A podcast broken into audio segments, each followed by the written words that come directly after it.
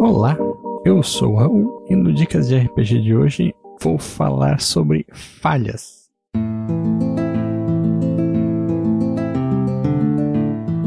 O Dicas de RPG é um oferecimento da Bardos Shop, bardosshop.com.br.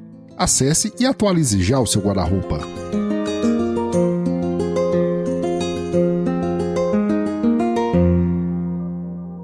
Jogos de RPG, é bem normal que a gente resolva é, alguns aspectos da ficção em rolagens de dados, né? Seja um teste de atributo, um teste de ataque, um teste de perícia ou qualquer coisa. E quando isso acontece, existe uma chance de falha, sempre, né? Do personagem não conseguir fazer aquilo que ele está fazendo. Então hoje eu vou dar algumas dicas de como tornar essa experiência mais legal para os jogadores. A primeira dica é entender como funcionam as falhas no jogo que tu tá jogando, porque jogos diferentes abordam esse tema da falha de maneiras muito diferentes. Né? Em jogos como D&D, por exemplo, são feitos para que o personagem falhe muitas vezes, mas as falhas tenham poucas consequências, né? Então, geralmente, quando um personagem em uma campanha de D&D falha, ele pode tentar de novo no turno seguinte, pode tentar dar um ataque de novo, ou não é algo que vai atrapalhar tanto assim o personagem de maneira geral. Jogos como Cult, por exemplo, que é baseado no sistema é, Apocalypse Engine, ou PBTA, como o pessoal gosta de chamar, as falhas elas são catastróficas assim, né? Um personagem ele pode ter consequências terríveis em uma rolagem de dados, mas o sistema é construído para que os personagens falhem menos, né? Então, em geral, tu vai ter menos chance de falha do que num jogo como D&D, por exemplo. E às vezes entender isso já é legal para tu pensar em como tu vai lidar quando um personagem falhar em um teste. Isso é, já dá para encaminhar para próxima dica, que eu vou dar, que é as falhas devem servir à narrativa, devem servir à ficção, ou fale narrativamente.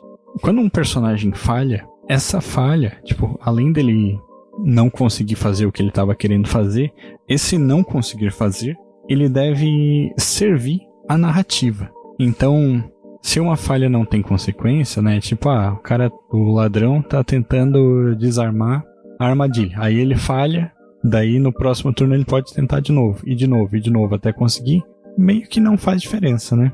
Então, quando um teste seja feito, que exista uma consequência para essa falha, né? Tipo, é, ou insira um elemento novo na história, tipo, ah, ele falhou no teste para desarmar a fechadura, para desarmar a armadilha e agora tem guardas vindo, ou então ele perdeu o instrumento e não pode tentar de novo agora, ou mesmo ele não conseguiu desarmar a armadilha, mas conseguiu encontrar uma outra coisa que vai fazer a história avançar.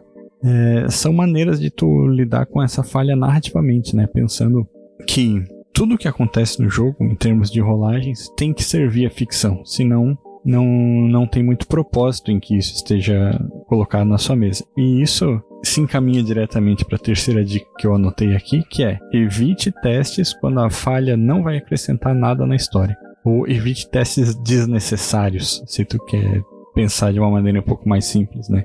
E a gente volta aquilo que eu falei agora há pouco. O Ladino, tipo, ele vai tentar desarmar a armadilha, mas não vai ter consequências se ele falhar. Então não precisa rolar dado. Simplesmente assume que ele conseguiu e pronto. Porque a, a falha, ela tem que ter essa função narrativa. Isso é uma coisa que eu gosto muito de usar, por exemplo, em testes que envolvem conhecimento, né? Às vezes, tipo, se o personagem é treinado ou não, se tem algum ponto de perícia ou não, é o suficiente para ele saber de alguma coisa, né? Ou conseguir alguma coisa sem precisar de rolagem, né? Por exemplo, ah, tu tem alguma algum ponto em sobrevivência? O cara diz, ah, eu sou treinado em sobrevivência. Ah, então tu percebe a umidade do ar e que tá vindo uma tempestade. E que se, se a tempestade é importante para a história, os jogadores vão ter que descobrir isso de qualquer jeito, sabe? A gente pode economizar uma rolagem e é, acelerar o jogo. Então é isso, eu espero que essas dicas tenham ajudado de alguma forma. Agora eu passo o dado para o próximo mestre.